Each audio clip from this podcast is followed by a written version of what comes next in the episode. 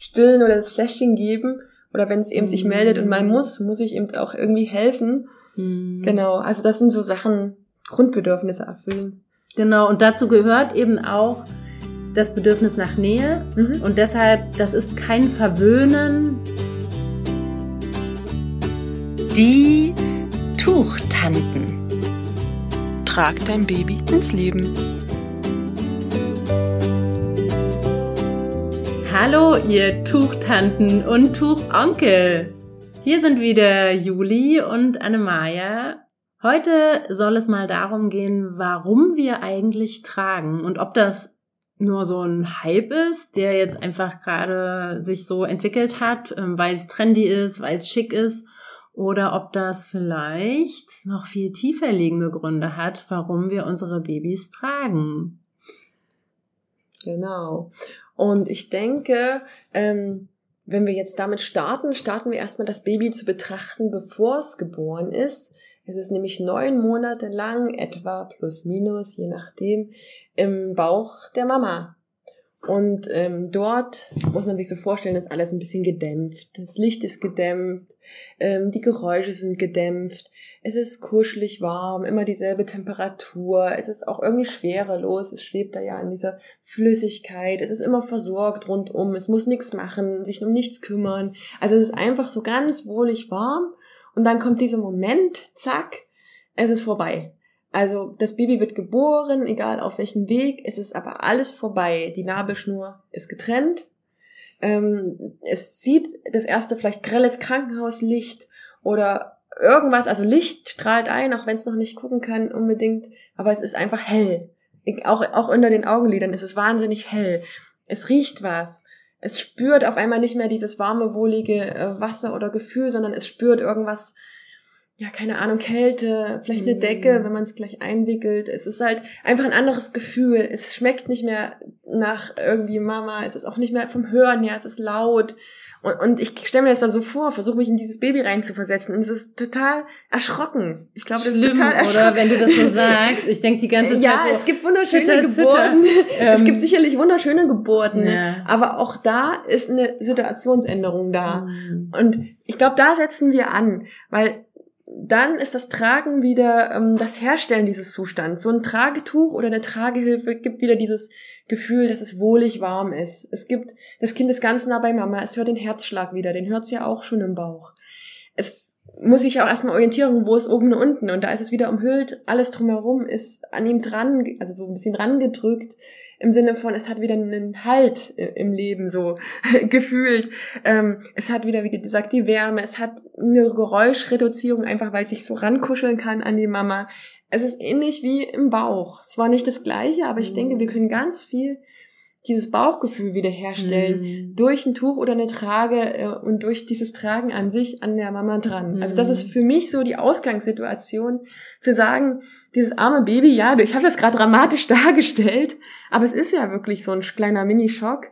Und durch das Tragen können wir das vielleicht ein bisschen minimieren. Und das ist so der Ausgangspunkt ja. für mich zu sagen, wir tragen. Aber es ist natürlich nicht der einzige Punkt, weshalb wir sagen, wir äh, tragen und wir beschäftigen uns mit Tragen. Ne? Aber es ist ein ganz wichtiger und ähm, wenn nicht eben der erste, der ganz klar auffällt. Deshalb aus dem Bauch, auf dem Bauch. Wir bauen den Babybauch nach und das ist ja auch was, was jeder, der mit dem Baby zu tun hat, machen kann. Das genau, ist eben nicht nur Mama, Mama only, mhm. genau und die Mama hat natürlich, die Bauchmama hat den Vorteil, dass sie ähm, das Baby einfach neun Monate lang getragen hat. Und nun ist dann auch, ich finde, ich sag das immer, das ist dann die Zeit der Papas, kommt dann gerade im Wochenbett, wo die Mama sich erstmal ausruht und wieder zu Kräften kommt und Beckenboden und alles wieder äh, sich ordnet, die Organe und sie sich wieder selber erstmal spüren muss. Ähm, wie war das so alleine, ich und mein Körper?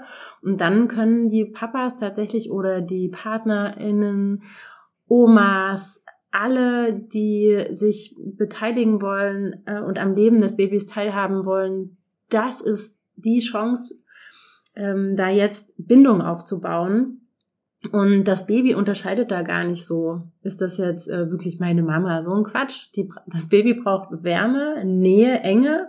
Mhm. Und also das ist einfach der Bindungshintergrund dazu.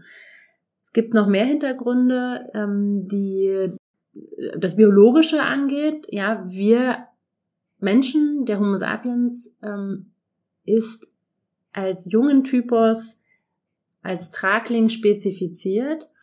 Und das Interessante ist, dass das wirklich eine relativ neue Erkenntnis ja. ist. Ich glaube, wir zählten vorher als Nesthocker, ne? Das ist halt total verrückt. Also wie Mäuse im Prinzip, die im Nest sich füttern lassen und die auch sehr ähm, verkümmerte ähm, Sinnesorgane haben. Die können nicht gucken, die können auch nicht wegrennen. Sie haben noch kein Fell, sie sind noch rosa, genau. Genau, also die können noch nicht so wirklich viel. Babys sind ja auch sehr, sehr schutzlos im Prinzip. Und trotzdem ist es halt verrückt, weil natürlich ähm, das Baby ist schon sehr aktiv und es hat schon viele Kompetenzen in dem Moment, wo es auf die Welt kommt. Und deshalb ist es wirklich an der Zeit gewesen, ähm, das mal zu updaten. Und das hat ähm, Hassenstein gemacht. Und zwar seit den 70ern ist das wohl wirklich auch bestätigt und so in den Biobüchern, genau. äh, in der Literatur zu finden. Wir sind aktive Traglinge. Da unterscheidet man eben nochmal in passive Traglinge, wie zum Beispiel Koalabären. Koalabären, ähm, ja. Genau, also Beuteltiere sind zum Beispiel passive Traglinge. Da hält sich das Baby also nicht aktiv fest. Und bei den aktiven Traglingen, wie zum Beispiel bei Affen, da macht das das, das Affenbaby durch die Greifreflexe mhm. an den Füßen und an den Händen. Die haben wir ja auch im Prinzip. Die haben genau. unsere Babys auch. Und ich glaube, das war auch so der Grundauslöser, ne, dass man gesagt hat, warte mal, die Babys, die, wenn man den irgendwie in die Hand fasst, die greifen zu, das ist ein Greifreflex, ähm, das kommt doch irgendwo her. Und wir hatten ja früher auch viel mehr Haare, wir waren also mhm. behaart und da haben die Babys einfach sich festgehalten. Sich festgehalten. Ja, genau, als aktiver Tragling, eindeutig. Also mm. finde ich super Beweis erbracht, wir müssen die Babys tragen, weil sie Traglinge sind. Und das sieht man ja auch schon, wenn man das Baby hochnimmt. Ja, jeder, der ja. Neugeborenes hochgenommen hat, das ist sofort in dieser Haltung drin. Man muss sich da gar nicht so Gedanken machen, wie die Hüfte jetzt in welchem Winkel sein muss. Eigentlich geben die Babys das schon ganz schön genau vor, ja. ne? Ja. Ähm, auch wieder ein anatomischer Beweis sozusagen, ähm, dass es das Richtige ist. Genau, und wenn wir jetzt einmal bei der Geschichte sind vom Affen und so weiter, ähm, gehen wir mal an die Steinzeit weiter. Stellen wir uns mal vor, die Steinzeitmenschen ähm, hatten jetzt noch nicht die Möglichkeit, sich Häuser zu bauen, sondern die haben in Höhlen gelebt. Und wenn die da ihr Baby, deswegen nochmal Nest Talker, wenn die da ihr Baby hingelegt hätten in diese Höhle hinten und wären ähm, jagen oder ähm, Früchte sammeln gegangen, wäre das Baby gefressen worden vom Säbelzahntiger, es hätte geschrien, ähm, es wäre gefunden worden und wäre gefressen worden. Das heißt, in den Babys drinne ist auch, ich sag mal, die Angst vom Säbelzahntiger ganz fest verwurzelt und deswegen muss das Baby schreien nach Mama, Papa, damit sie nicht allein gelassen werden. Und deshalb muss man das Baby, finde ich, es ist ein Muss, bei sich haben, egal in welcher Art und Weise, bei sich haben, auf es aufpassen damit es einfach nicht gefressen wird. Mhm. So, das ist noch in den Menschen drinnen. Das ist so ein Urinstinkt. Ich mhm. muss nach meinem, meiner Bezugsperson rufen, damit die mich beschützt. Und das ist auch, denke ich, durchs Tragen kann man diese, diese Urangst vor ähm, eben anderen auch einfach beseitigen. Hm. Also es war überlebensnotwendig, genau, dass die Babys sich melden, mhm. wenn eine Lageveränderung ist. Und das machen eben auch immer noch die Babys. Damit kann man sich zum Beispiel erklären, ja, du kennst das ja auch so, dieses mein Baby fängt an zu weinen, sobald ich es ablege. Ja, Toll. Mein Großer, ja ganz schlimm. Ähm, Habe ich, glaube ich, letzte Folge angedeutet. Der hat nur geschrien. Also der Dennis hatte ihn bei mir, an mir dran. Ja, genau. Ganz natürlich. Ganz schön schlaues Steinzeitbaby hattest du da. Ja. Ein Evolutionsgewinner, sage ich immer, ja, wenn genau. die, wenn die sich gemeldet haben. Ähm, ne, das ist auch der große Unterschied. Die Nesthocker, die sind eben immer zum Nest geflüchtet und nicht zur Mutter. Und wie du es halt gesagt hast, in der Höhle alleine wäre das Kind ähm, eine richtig schöne leckere, ähm, leckeres Mittagessen gewesen. Ähm, es ist nur sicher, wenn es eine Bezugsperson ist, die sich um das Kind kümmert. Genau, das ist einfach auch das Wichtige im Hintergrund zu wissen. Wir sind rein biologisch gesehen, ist es notwendig zu tragen und da braucht man auch keine Angst davor haben, dass man das Baby verwöhnt oder sowas. Weil wir erfüllen das Bedürfnis des Babys danach zu überleben. Und das ist einfach ein Grundbedürfnis. Und diese Nähe ist ein Grundbedürfnis. Das ist wunderbar, wenn wir die Babys tragen. Mhm. Was ganz Wunderbares. Also wir brauchen da keine Angst vom Verwöhnen haben. Das ist so ein Mythos, den wir auf jeden Fall auch nochmal ähm, genauer ja. betrachten, betrachten werden. Wir machen auf jeden Fall auch eine Folge zu diesen ganzen Tragemythen da werden wir auf jeden Fall dann auch nochmal nachfragen, ne? Was mhm. habt ihr irgendwie schon alle so gehört, dass wir Mythbusting machen und das alles mal klären. Also, aber das ist einfach eine der Hauptfragen, glaube ich auch, oder mhm. Ängste, genau, die Leute genau. haben. Ne? Deswegen ist mir jetzt am Anfang auch so wichtig. Also man muss sich das vorstellen, man selber steht am Telefon, kriegt eine ganz, ganz schlimme Nachricht, ja, irgendwas ganz Schlimmes ist passiert, ja. Und dann kommt jemand an und sagt, hab dich doch nicht so, alles gut, oder ne? Das will man doch auch nicht, sondern man möchte, dass jemand kommt und sagt, oh, was ist denn passiert, einen Arm nimmt, mhm. eine Decke drüber gibt oder irgendwas, so, so dieses kuschelige Gefühl, jemand ist für mich da. Und das ist bei den Babys ja auch so drin. Mhm. Dieses kuschelige Gefühl, Mama ist für mich da, wenn ich mich nicht orientieren kann, weil ich gerade frisch auf der Welt bin. Mama ist für mich da, wenn ich Angst habe, dass ich allein gelassen mhm. werde, dass ich gefressen werde. So dieses Gefühl, ich bin nicht alleine, ich werde geliebt, wenn ich ein Bedürfnis habe, ist jemand da, erfüllt das. Das ist was Grundlegendes, was durchs Tragen natürlich super unterstützt werden kann. Das waren jetzt ganz viele Punkte, finde ich, die du da zusammengefasst hast. Einmal Geborgenheit ja. und ich finde dieses Bild von der Decke ganz, ganz ja. toll. Ne? Also dieses ummantelt sein, ja. gewärmt sein und ähm, und auf der anderen Seite dieses ich bin wichtig, also auf mich wird eingegangen, weil tatsächlich, ne, wenn jemand sagt, hab dich mal nicht so, ja. das ist das unglaublich unempathisch, ja. ne? Und es ist immer besser, wenn man da sagt, okay, ich, ne, ich gehe mal in deine Perspektive, ich, mhm. ähm, ich kann es nachvollziehen, ich kann es verstehen. Komm mal her, ich bin einfach für dich da. Und aber ich glaube, da geht's wirklich um das Grundverständnis, was wir von unseren Babys haben und dass wir denen oft leider nicht so viel Kompetenzen zusprechen, die sie aber haben ähm, und wir bekommen dadurch selbstbewusste ja. kleine Menschen, die sehen, ich zähle, ich bin wichtig in der Welt. Das ist übrigens auch eine Sache, ähm, ist das Tragen, aber zum Beispiel beim Windelfrei ist das auch so ein Bedürfnis, was das Baby äußert, was auch viele einfach nicht mit ähm, in dem Repertoire für Bedürfnisse, die mein Baby hat, haben. Und dann ähm, weinen Babys halt auch oder melden sich eben, wenn sie mal müssen. Ne? Wir mhm. haben immer nur Schlafen, Hunger. Was gibt's noch? Aber Hunger ist auch so ein Ding, so aller vier Stunden stillen oder solche Sachen, ne? Gehört ja auch ja, dazu zu sagen, wenn das Baby Hunger hat, meldet es sich das, dann muss ich es mhm. eben stillen oder das Fläschchen geben. Oder wenn es eben sich meldet und mal mhm. muss, muss ich eben auch irgendwie helfen. Genau, also das sind so Sachen, Grundbedürfnisse erfüllen. Genau, und dazu gehört eben auch das Bedürfnis nach Nähe. Mhm. Und deshalb, das ist kein Verwöhnen. Hier auch wieder, es kann sein, dass ihr das immer mal wieder hört. Ne? Ich habe das ehrlich gesagt auch gehört, so ungefähr, du verhätschelst dein Kind ja. und so. Da wollen wir einfach ähm, euch total entspannen. Ähm, ihr könnt euer Kind nicht zu sehr verwöhnen. Das ist ein Bedürfnis, was jeder Mensch als Baby auch schon hat. Und ähm, die Definition von verwöhnen ist ja auch ähm, jemandem etwas abnehmen, was er eigentlich schon selber kann. Ja. Und äh, ein Baby kann sich nicht selber Geborgenheit und Nähe und Wärme geben. Das kann ja noch gar nicht laufen oder irgendwas. Es kann nicht irgendwo hingehen und sagen, Mama, hilf mir oder sowas. Es kann nur schreien. Und wenn es schreit und dann nicht gehört wird, dann ist alles vorbei. Hm. So. Das hm. muss eine Panik in so einem Baby auch auslösen.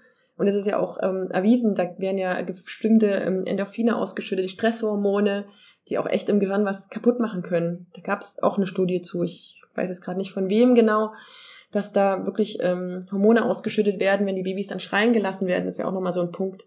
Das ist nicht gut für das, die Entwicklung. Ne? Aber das Gegenteil, eben Nähe geben und ähm, Liebe geben, das ist gut. Werden wir aber auch nochmal genauer drauf eingehen, tragen und weinen, wie ja. man das begleiten kann, warum Babys in der Tragehilfe oder im Tuch auch manchmal weinen. Um, ähm, ja. Genau, also das ist, heißt nicht, dass Babys nicht weinen, wenn sie getragen werden. Ähm, aber das ist natürlich auch immer ein Hinweis vielleicht auf andere Dinge. Genau, gehen wir noch, würde ich sagen, auf die Physiologie des Babys ein. Wir haben jetzt ganz viel Background, Biologie und sowas gemacht. Warum tragen? Was hat das ähm, für positive Effekte vielleicht auch auf den Körper des Kindes? Genau. Also ähm, was die Verdauung angeht zum Beispiel, ja. ähm, können wir mal, also das, man geht eine Symbiose ein und ähm, als du das vorhin auch gesagt hast mit dem mit der Verbundenheit, mhm. da musste ich an einen Beratungspapa denken, der meinte, als er sein Baby zum ersten Mal so an sich gebunden hatte, hat er gesagt, boah, das fühlt sich jetzt an wie ein Körperteil von mir. Oder manchmal sagen auch die PartnerInnen schon in der schwangeren Beratung, ähm, wenn wir die Babypuppen nur anbinden und das aber wirklich fest sitzt, so wie der halt eben sein soll, ähm, dass sie sich jetzt vorstellen können, so ein bisschen, wie dieses Gefühl ist, wenn man einen Babybauch hat. Und ich finde, ja, das ist, so genau sollte es nämlich auch sein. Also eine Art Symbiose, so ein bisschen verwachsen, ja.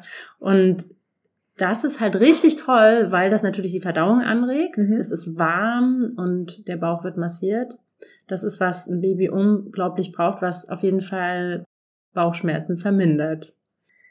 Was sich natürlich auch angleicht, sind ähm, der Rhythmus äh, für Atmung und der Herzschlag. Also auch das bringt das Baby dazu, ne, weiter zu atmen und in dieser Bewegung auch ja angeregt zu werden. Mhm.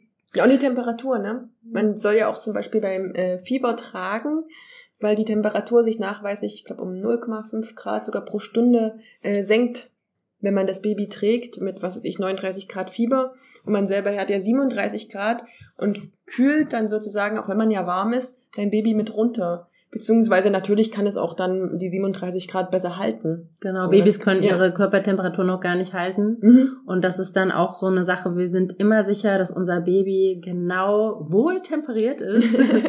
ähm, kennst, du aus der, kennst du aus der ähm, Musik, oder? Das ja. wohltemperierte Klavier. Klavier, das wohltemperierte Baby. Ja. genau. Super. Symbiose zwischen verschiedenen Fächern. Musik. Tragen ist wie Musik. Oh. Fürs Baby. Ja, auch schön, oder? Und Juli ist übrigens, ist ja jetzt kein Spoiler oder eine mhm. Überraschung, aber Juli ist Musiklehrerin. Genau. Aber für größere Kinder. Und ich bin auch der Meinung, je mehr ich mich mit ähm, Babytragen beschäftige und mit der Psychologie von Jugendlichen, und auch in ganz viele Elterngespräche führe, desto mehr wird mir eigentlich klar, je stärker die Bindung schon im Kleinkind- und Kindalter ist, desto leichter oder unkomplizierter als These, als Behauptung durch die Erfahrung kommen die Kinder auch durch die Pubertät. Aber das ist, glaube ich, nochmal so ein Rent-Fact. Ähm, ja, ich denke, gut gebundene Kinder kommen im Leben einfach besser zurecht. Bin ich der Meinung. Da würde ich gerne noch eine Studie irgendwann führen, aber ich glaube, in Elterngesprächen zu fragen, haben sie ihre Kinder irgendwann getragen, kommt vielleicht nicht unbedingt immer gut an. Aber das würde ich gerne mal als Studie ähm, festlegen. Vielleicht Im nächsten Leben werden nächsten wir Leben, Wissenschaftlerinnen. Ja, machen eine Studie darüber, wie das ähm, Babytragen auf ähm, Pubertät einwirkt, auf vielleicht auch Berufs- und Jobfindung, ob die vielleicht sogar irgendwann eine Persönlichkeit haben, die eine Führungspersönlichkeit wird, weil sie gebunden sind. Klar, da haben viele Faktoren. Also das sind jetzt gerade gewagte Thesen, aber die würde ich gerne mal untersuchen. Und im Bestfall ist das Tragen einfach das Normale und alle Kinder haben einfach diese Vorteile mit der sicheren Bindung. Ne, vielleicht können das wir ja mit dann meine Studie heraus. Ja, und wir können vielleicht auch durch unseren Podcast einfach, ja. das ist ja auch das, was wir machen wollen damit. Ja, wir wollen das Tragen populär machen und ja. wir wollen, dass es nicht, nicht mehr so kritisch hinterfragt wird, dass es einfach Status quo ist, dass es nur Vorteile bringt oder ja, gibt es Nachteile? Ist ja auch so Nachteile eine vom Tragen. Also Mythen gibt's, die um das Tragen sich ranken, was angeblich Nachteile sind.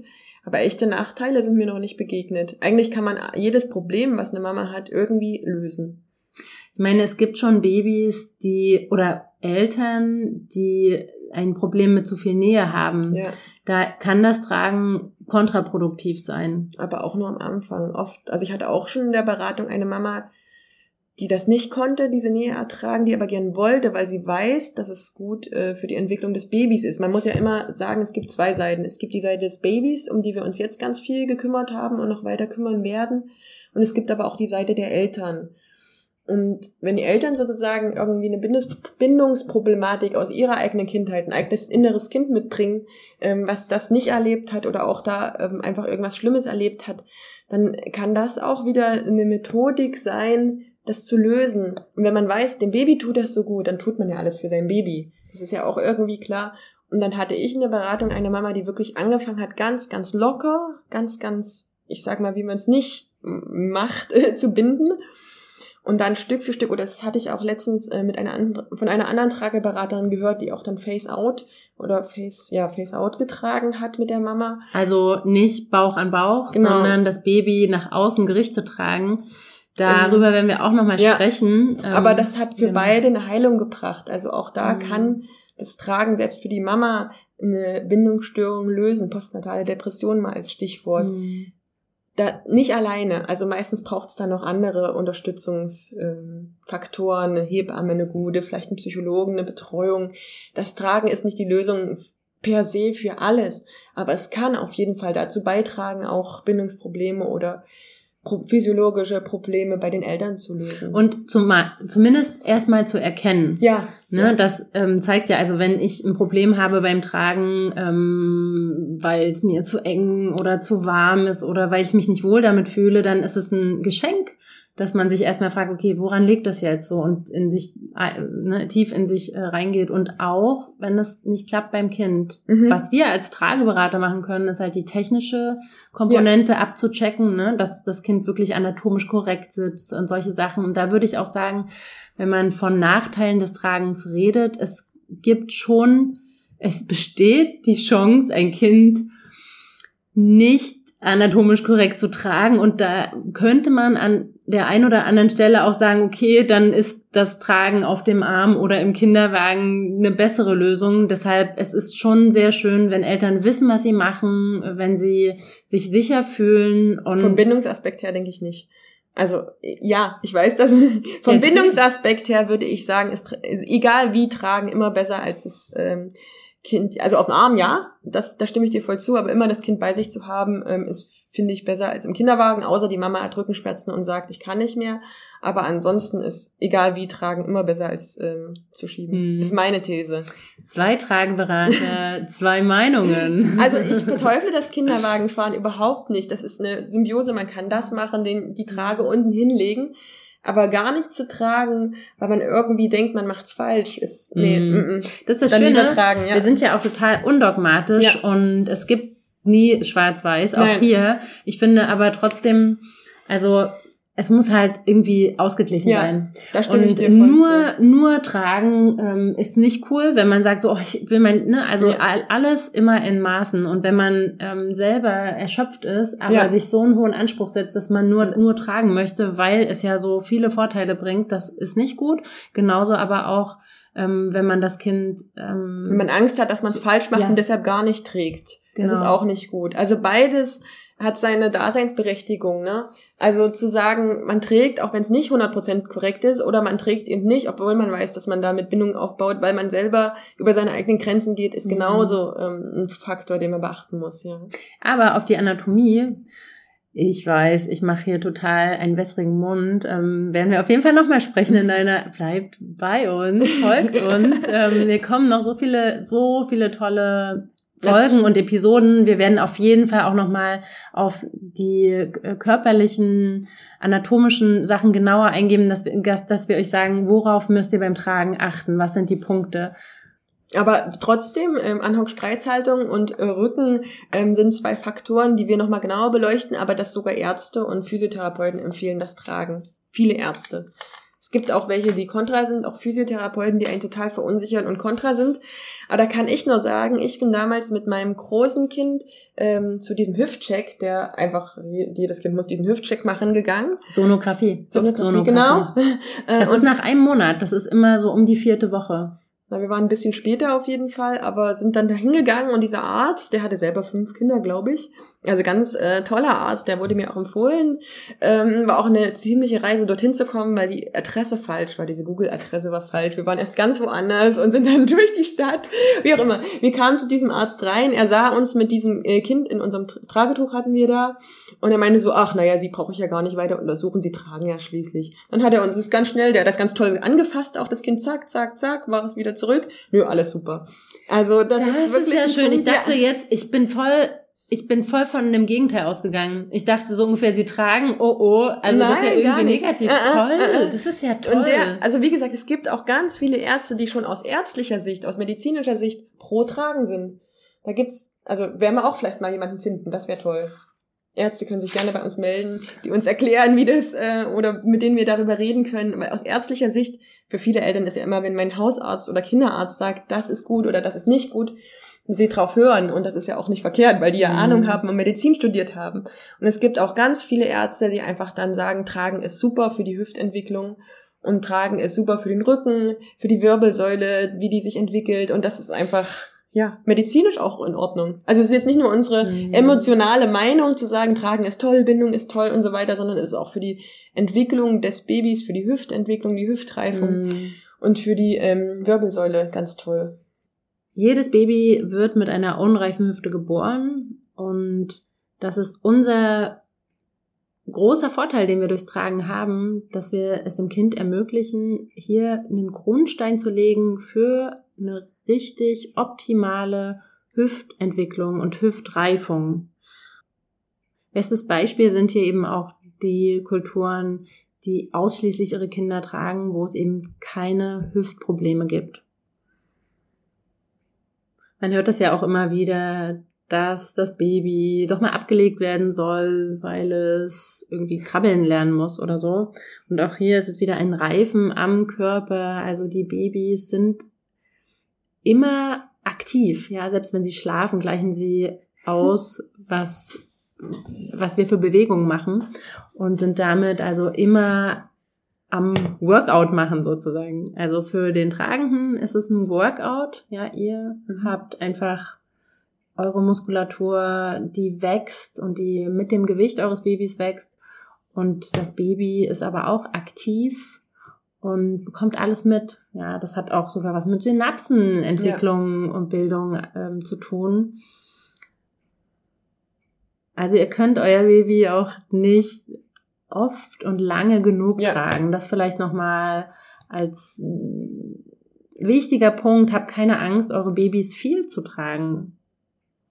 Aus irgendeinem Grund brauchen manche Menschen immer so Studien Ja. und Zahlen, ne, bis sowas wirklich so durchgedrungen ist. Und man muss mal sehen, dass das Tragen doch für unsere Kultur in der jetzigen Gesellschaft sehr neu ist. Wieder neu. Ja, also das war mal mehr verbreitet und ist ja in anderen Kulturen viel normaler. Dahinter fragt man das nicht. Wir wollen immer die Sachen sehr genau wissen. Vielleicht hängt das auch was so ein bisschen mit, also wir Deutsche, ja, mal hier in totalen Schubla Schublade auf. Wir Deutsche ähm, sind ja immer so äh, sehr genau, wenn es darum geht, mache ich das jetzt wirklich genau richtig und dann, was sind die wissenschaftlichen Belege?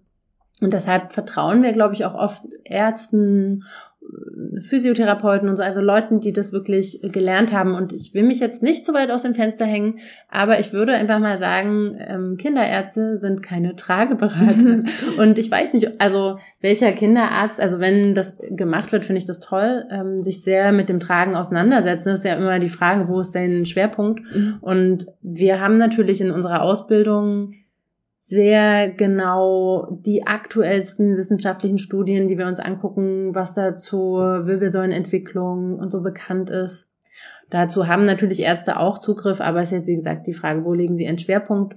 Von daher könnt ihr einer Trageberaterin doch sehr vertrauen, Mhm. ähm, was genau diesen Stand der Forschung angeht.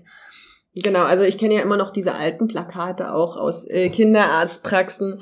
Also wie gesagt, es gibt diese Einärzte, die ganz toll und pro tragen sind.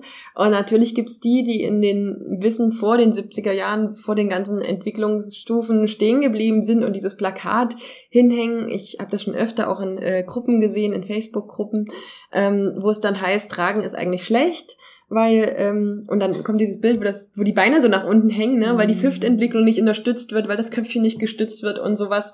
Das ist, das ist leider auch manchmal der, die Meinung der Ärzte. Stimmt, es sind nicht alle pro tragen. Natürlich ähm, finden wir die Ärzte ganz toll, die pro tragen sind, aber manche sind ähm, einfach oder haben sich nicht damit beschäftigt so ausführlich und es gibt ja auch Meinungen einfach dagegen. Und solche, äh, das, in dem Zusammenhang wollen wir die Eltern stärken, zu sagen, ja, es gibt aber auch den anderen Arzt. Mhm. Und nicht, weil der eine Arzt sagt, äh, Tragen ist doof und ich habe da dieses Plakat aus den 70er Jahren hängen, ähm, deswegen ist Tragen doof, da, da sind wir nicht stehen geblieben. Mhm. Und das ist auch ganz wichtig zu wissen. Für Eltern, vielleicht hören jetzt gerade uns auch werdende Eltern zu, die das erste Mal vom Tragen hören, sich das erste Mal damit beschäftigen, gehen zum Kinderarzt und der Kinderarzt sagt, ja, nee, also Tragen sowas, n -n, gar nicht. Und dann könnt ihr jetzt stark sein und sagen, ja, es gibt aber Ärzte, die ganz anders denken. Und für euch selber eine Begründung. Ihr müsst es ja nicht vor dem Arzt dann begründen und mit dem rumdiskutieren. Viele Ärzte werden das auch nicht akzeptieren, die Meinung. Aber ihr wisst einfach, dass es ähm, auf jeden Fall Ärzte gibt, die das anders sehen und ihr wisst dann am Ende, dass es auch ähm, bindungstheoretisch viel, viel ähm, besser für euer Kind ist zu tra äh, tragen.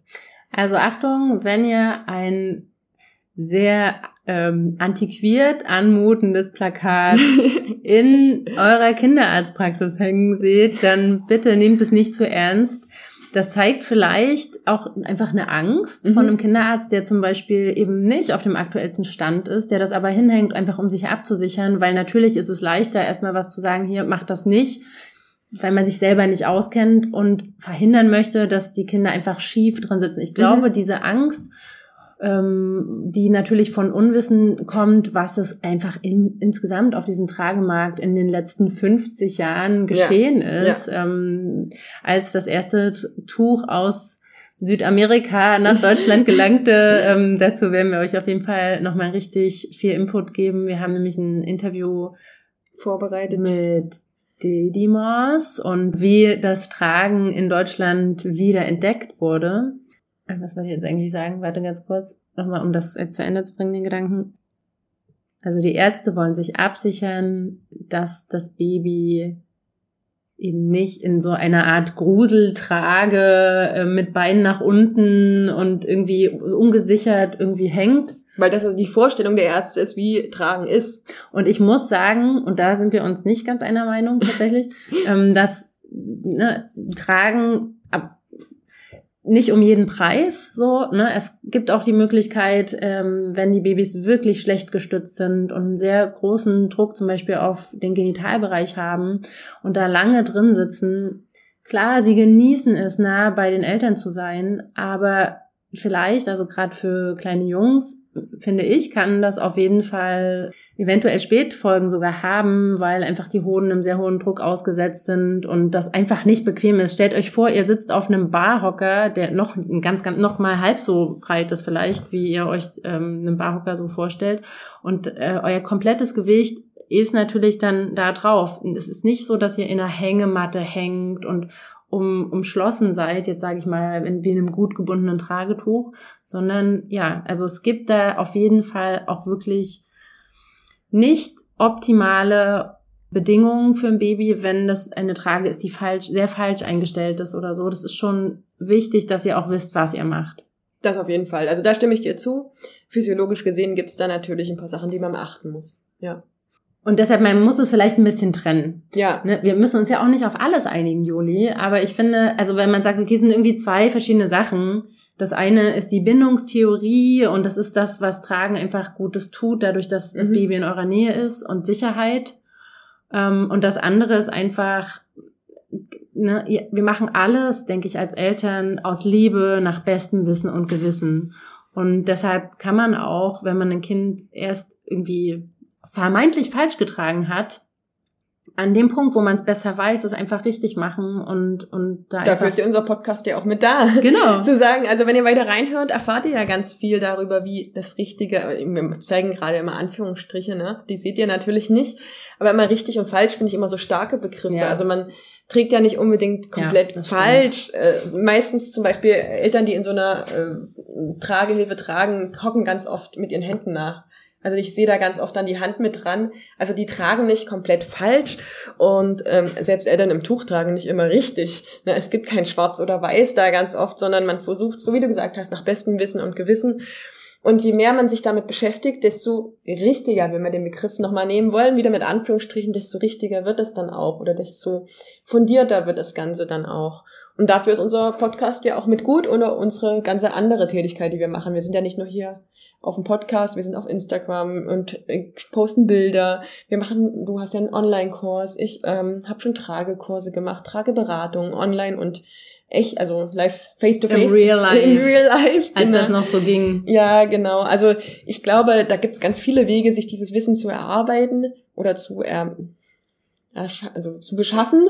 Und ähm, je mehr Leute es gibt, die darüber aufklären, desto einfacher wird's auch, sich das Wissen zu beschaffen, weil Facebook, das Internet, ist ja riesig. Und ähm, das mal zu bündeln, ich glaube, das ist in unserem Trage-Podcast so das Ziel, ne? Das Ganze mal auf eine Periode von so und so viel Folgen, mal sehen, wie viele es werden, zu bündeln. Das ist so unser Ziel. So, und dann gibt's noch die praktischen Aspekte. Also neben diesen ganzen Bindungstheorie, Physiologie gibt's noch praktische Aspekte, warum Tragen nicht nur ein Hype ist, weil das ist meine These, dass es das nicht ist, um diese Frage zu beantworten und die Quintessenz schon vorwegzunehmen. Aber es gibt da noch äh, mehr Gründe, ja. Man hat die Hände frei. Man kann einfach im Alltag die normalen Dinge weitermachen, ähm, für die man auch zwei Hände braucht. Und das Baby hat trotzdem alles, was es braucht. Das Baby Staubsaugen, Spülmaschine ausräumen, äh, super, bügeln. für die perfekte Hausfrau. Genau. Ähm, natürlich nicht. Es geht ja auch einfach darum, sich Tee kochen. Wir fallen gerade tausend Sachen an. sein äh, mit ähm. sich selber. Nee, und auch einfach ne, zu wissen, das Baby ist einfach sicher ja. an mir, ohne dass ich da nochmal nachhelfe. Und es gibt einfach Momente, spätestens wenn das zweite Kind kommt, wo man dann auch für das Erstgeborene da sein muss und dann hat das kleinere, vielleicht schon auf dem Rücken getragene Baby alles, was es braucht. Es kuschelt sich an die tragende Person mhm. und man hat selber wirklich die Aufmerksamkeit doch bei dem älteren Geschwister, was übrigens so wichtig ist, also dass das an der Stelle nicht verloren geht und, und die Wertschätzung und die Aufmerksamkeit bekommt von den Eltern, ja. weil ich glaube, das ist oft so ein Problem, wenn dann die zweiten äh, nachrutschen. Das ist sowieso schon so ein krasser Bruch für die Erstgeborenen und dass man mhm. da Entthronung, ne? durch ja mhm. genau Entthronung ganz ganz großes Thema. Wir stellen das jetzt hier nur ganz kurz an, aber auch hier kann das Tragen natürlich einen großen Vorteil bringen in eurem Familienalltag so ein bisschen mhm. eine Balance wieder ähm, hinzubekommen und auch die Wertschätzung für, oder nicht Wertschätzung ist falsch, aber einfach für euer großes Kind da zu sein ähm, und zwar vollständig, es auch in den Arm zu nehmen. Oder in den Arm zu nehmen ich weiß ja. noch, als ähm, meine Tochter geboren ist und da war mein Großer gerade drei Jahre alt, habe ich schon das Gefühl gehabt, weil am Anfang habe ich sie eben auch natürlich vor den Bauch getragen dass da irgendwie sowas zwischen uns ist, ja. Mhm. Also klar, da ist ein neues kleines Baby und ähm, ich war sowieso voller Hormone und ähm, das macht der Körper schon ganz schlau, dass der sich einfach komplett ähm, auf dieses Mini-Baby erstmal einschießt. Also alle Energie geht da erstmal rein und das heißt nicht, dass man sein älteres Kind vergisst oder so oder nicht mehr genauso liebt, aber ähm, da ist schon sehr klar, klar von der ähm, Intuition, wo man wann welches Kind priorisiert und die Bedürfnisse, welche Bedürfnisse wo stehen. Und trotzdem hatte ich eben das Gefühl, ne, allein das ältere Kind einfach mal so in den Arm zu nehmen, da, da ist eben noch was zwischen einen. Und deshalb ist es auch meine Empfehlung zum Beispiel, dass man das Neugeborene sobald man, also nee, nicht das Neugeborene, dass man ähm, das, zweite, das kind. zweite Kind dann doch auch relativ schnell auf den Rücken bringt. Mhm. wenn man da eben sich wohl und sicher fühlt dabei. Meistens hat man ja das erste schon getragen und da eine Tragepraxis. Und ich muss auch sagen, mein Klein hatte ich dann mit drei Wochen, glaube ich, schon das erste Mal auf dem Rücken zum Kochen. Weil ich beim Kochen immer, ist für mich so ein Grund wow. zu sagen, nie vorne tragen. Also Kochen finde ich vorne ganz ähm, schlimm, einfach aus unfalltechnischen Gründen, äh, wenn irgendwas spritzt oder sowas, also heißes Fett, heißes Wasser oder sowas. Also für mich war Kochen am Anfang natürlich, beim ersten habe ich auch vorne, da habe ich mir überhaupt keine Gedanken drüber gemacht. Aber beim zweiten wusste ich schon, okay, vorne tragen beim Kochen ist ein Punkt hm, nicht so gut. Mm, und da habe ich dann einfach dann auch angefangen, hinten zu tragen, um ähm, ja, die Hände frei zu haben vorne fürs Kochen und einfach, wenn es spritzt, dann spritzt es wenigstens an mich und nicht an mein Baby. Und das haben wir dann ausprobiert und relativ häufig gemacht und genau, der positive Aspekt ist, man hat noch die Hände frei für das große Kind. Mein, also ich habe auch zwei Kinder und da, der war vier, als der Kleine kam. Und eigentlich war das ein Kind, was sich nicht alleine beschäftigen konnte. Und er hat sich dann alleine beschäftigen müssen, aber auch irgendwann war wieder Mama-Papa-Zeit unbedingt angesagt. Genau. Apropos Mama-Papa, ich finde auch nicht nur Mama-Papa-Zeit fürs große Kind, gerade beim ersten Kind ist ja so ein Kind auch eine echte Umstellung für so eine Beziehung, äh, Ehe oder Paar, äh, Partnerschaft. Und ich finde, durchs Tragen hat man dann vielleicht auch doch nochmal Zeit oder Möglichkeiten, das zu machen, was man vorher gemacht hat. Das klingt jetzt so blöd, aber man ist ja gefühlt erstmal ans Bett gefesselt, ans Zuhause gefesselt. Man befindet sich nur noch zwischen Bett, Küche, ähm, Schlafen, Essen, Füttern, Wickeln, so. Und wir haben wirklich unser erstes Kind eingewickelt, also ins Tragetuch gewickelt und sind rausgegangen. Wir sind essen gegangen, wir sind äh, zu Freunden gegangen, wir haben unsere Kreise, die wir vorher hatten, noch besucht. Wir hatten ja, egal auch zu welcher Abends- und Nachtzeit. Das Kind hat ja im Tuch geschlafen. Wir haben trotzdem noch abends Aktionen gemacht. Klar hätte ich jetzt einen Kinobesuch oder sowas gemacht, was so laut ist. Aber selbst das, wir waren so, doch, wir waren im Stadion. Ich habe, wir waren zum RB-Spiel im Stadion mit unserem kleinen Baby äh, in Leipzig damals und ich habe ihm dann so Ohrenschützer aufgesetzt, wirklich. Dann waren wir als Mama, Papa und haben einfach mal uns ein Fußballspiel mit Baby angeguckt. Ist das nicht cool? Was für eine Freiheit eigentlich ja. das einem gibt. Und ich habe das auch gemacht. Ich war im Open-Air-Kino. Und also man das muss das Baby, Baby schützen. Also ja, man muss auf jeden Kopfhörer, Fall. ich sage jetzt nicht, geht ins Stadion mit kleinem Baby. Das ist sehr, sehr, nee, sehr. Laut. Aber auch da habe ich nämlich so gedacht, wow, was ich für eine Freiheit ja. habe. Ich habe ein Mini-Baby, aber ich habe halt nicht Lust, mich total auszugrenzen und am öffentlichen Leben nicht mehr teilzunehmen, sondern das hilft einem halt die Dinge, die man machen möchte, auch einfach weiter zu machen, ohne dass da irgendjemand Schaden nimmt, weil das Baby macht das mit, was die ja. Eltern machen. Das ja. ist ne, das Baby passt sich den Eltern an. Und dem Baby gut, geht's gut, wenn es der Mama und dem Papa gut geht. Genau. Dieses spürt ja auch dann diese Freiheit und dieses wohlige Gefühl, das spürt das Baby ja auch. Das hat immer gespürt, auch wenn ich aufgeregt war oder irgendwas, dann war es auch gleich ein bisschen nervös.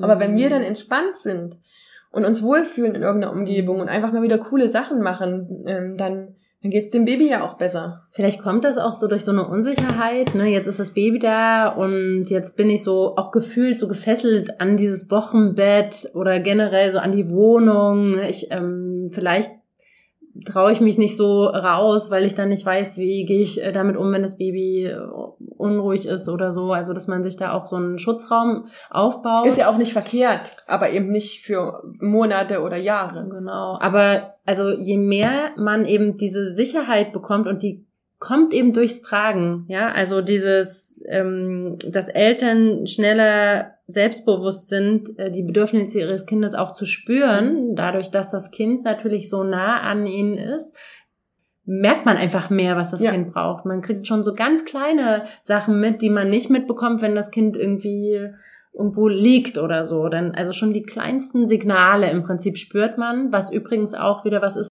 beim Windelfrei, einfach warum das auch hilft, zum mhm. Beispiel zu tragen. Um, oder auch vielleicht, wenn das Kind Hunger hat oder also, ne, an, mhm. also einfach generell die Bedürfnisse des Kindes. Dann. Man ist schneller, genau. wenn man es nah an sich hat und mhm. wirklich das Kind Bauch an Bauch ähm, spürt, sozusagen. Und das ist auch diese Entlastung, die eben dadurch, dass es zum Beispiel auch der Papa, die Partnerin, die Oma ähm, tragen kann, ist das so, ne, es hängt nicht alles nur an der Mama. Und ich finde ja auch super krass, bevor ich selber Mama war, ähm, fand ich das weiß ich gar nicht, habe ich mir da keine Gedanken gemacht, ähm, so über dieses Männerbild. Aber ich finde ja, dass Männer, die Kinder tragen, Mhm.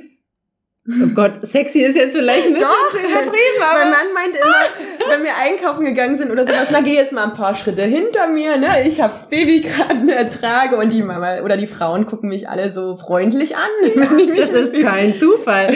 Also an alle Männer, ähm, es ist ganz schön sexy. Tragepapas ähm, sieht man gerne. Ähm, es geht einfach darum, ähm, ist das so ein Kompetenzding, dass man so denkt, ey, wie ja, cool. Der Ernährer und der fürsorgliche Papa. Wenn man einen Mann sieht, der ähm, Baby trägt, ist der fürsorgliche Papa.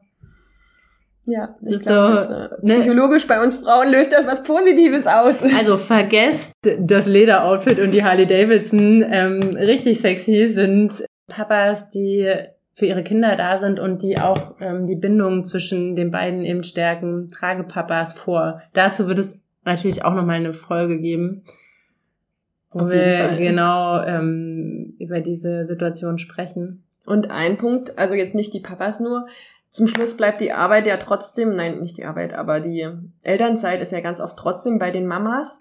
Und ich finde, durchs Tragen ähm, lernt man oft nochmal ganz andere Mamas kennen. Also das finde ich auch nochmal so ein Aspekt, der pro Tragen spricht. Ähm, ich habe, ja, wir zum Beispiel, ne, wir hätten uns nie ohne das Tragen kennengelernt, die Annemaja und ich. Oder ich habe auch so viele Mamas in Leipzig damals kennengelernt über das Tragen, die ich sonst nie kennengelernt hätte. Also die waren in keinen Geburtsvorbereitungs- oder Krabbelgruppen oder Schwimmkurs mit mir. Nein, die sind zum Tragetreffen mitgekommen, weil die das Tragen genauso interessiert Mhm. hat wie mich. Und, ich auch viel von denen gelernt haben. Die konnten, waren ja auch am Anfang viel, viel besser und konnten viel mehr Bindeweisen und haben viel mehr getestet. Das war am Anfang wirklich so. Das waren so richtige Pros, Attas, wie man so sagt. Also Leute, die ähm, anonyme Tragetuchabhängige. die Übersetzung von Atta. Atta, wenn ihr das mal hört, das sind die Süchtigen, das Ja, sind die, die- die ganz Verrückten. Aber ähm, die haben es oft natürlich drauf mit dem Binden, weil die, die, Die, Ja, also wir, sind- wir gehören sind dazu, Attas. definitiv. Sorry, wir sind, wir outen uns, wir waren oder sind auch Attas. Tragetücher haben immer ein Suchtpotenzial, wenn man sich mal ein bisschen mehr damit beschäftigt, Mhm. auf jeden Fall. Andere sammeln Briefmarken. Ähm, Wir Tragetücher sind ein bisschen teurer. Obwohl, ich glaube, es gibt auch die äh, teuren Briefmarken.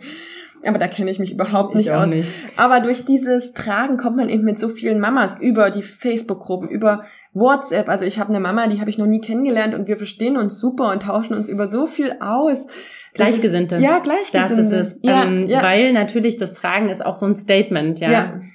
Ähm, wir wollen natürlich, dass das irgendwie eigentlich, na, das ist das Natürliche und wir wollen eigentlich, dass es alle machen oder alle auf jeden Fall Ja. probieren, ähm, inwieweit das ihren Alltag verbessern kann. Aber es ist halt, ich meine, vor zehn Jahren war es noch mehr Öko als jetzt, aber es haben sich, der Markt hat sich einfach sehr verändert. Das ist nicht mehr öko. Ich habe dann öko. fotografiert, mein Kleid, was ich zur Hochzeit anziehe, habe drei Tücher draufgelegt und die Mamas gefragt, welches davon ich nehmen soll. Es ist übel Style mittlerweile.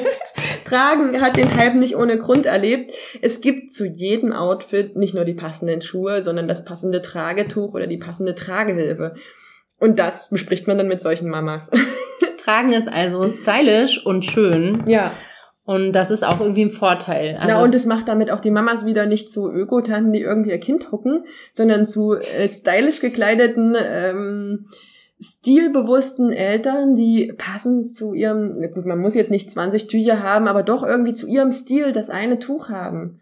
Also wenn ich da an manche Tragetuchfirmen denke, die produzieren Tücher, die haben, die, die sehen aus schon, also die sehen cool aus, wenn du die schon siehst und wenn du dir vorstellst, das noch auf dein tolles Kleid, dein schwarzes Abendkleid sogar, ne? Du kannst mit einem schwarzen Abendkleid Mhm. und einem richtig tollen Tuch glänzen ohne Ende. Also das ist nicht nur äh, Öko oder also so ein Ausdruck von dir selber auch, Ja. ne? Du kannst das total auf dich abstimmen und das soll zu dir passen. und ne? du kannst es dir auch weben lassen. Ne? Du kannst dir ein Tragetuch weben lassen zu Mhm. deinem Outfit. Es gibt ja so unglaublich viele Möglichkeiten. Ich habe das mal gemacht. Oh. Ich habe mir mal ein Tuch ähm, wirklich auf. Du kannst ja ein Bild nehmen im Ja. Prinzip, wo du sagst, okay, diese Stimmung von diesem Foto möchte ich eingefangen haben im Tuch. Ja, also das ist ja wirklich magisch. Und bei mir war das Thema Konfetti übrigens. Ich wollte schon Cool. immer ein Konfetti-Tuch haben. Ich mag Konfetti. Konfetti macht das Leben bunt und ähm, das haben die hinbekommen, tatsächlich. Also ich habe da bei der Webetante, war das Webetante? Tuchtante? Nee, das sind wir. Tuchtante sind wir.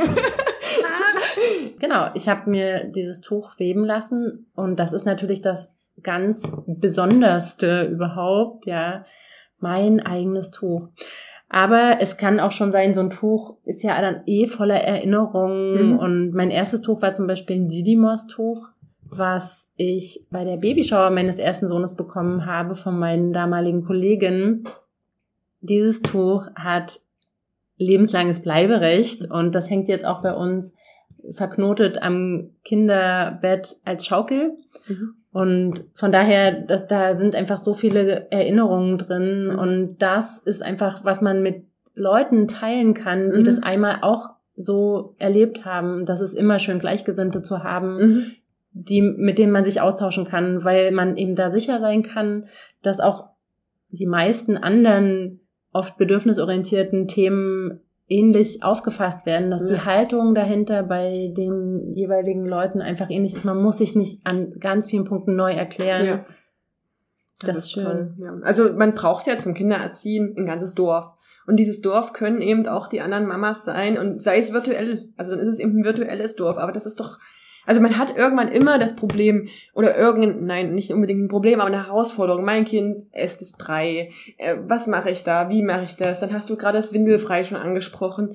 Dann geht's mit den Schuhen weiter. Was für Schuhe kaufe ich, wenn das anfängt zu krabbeln? Also das ist so eine Community, die dann nicht nur mehr fürs Tragen da ist, sondern die das Dorf ersetzen, finde ich, die, mit denen man sich austauscht und einfach gemeinsam dann irgendwie diesen Weg gemeinsam geht. Und das finde ich auch das Tolle am Tragen. Und das ist auch nicht nur Hype, das ist seit Jahren gewachsen. Da sind ja Tausende von Mamas, die da irgendwo ähm, auch in ganz Deutschland verteilt sind, die man vielleicht auch sogar mal live treffen kann, wenn sie jetzt nicht am anderen Ende der Welt wohnen, wie wir. Wir treffen uns ja, weil wir eigentlich um die Ecke wohnen.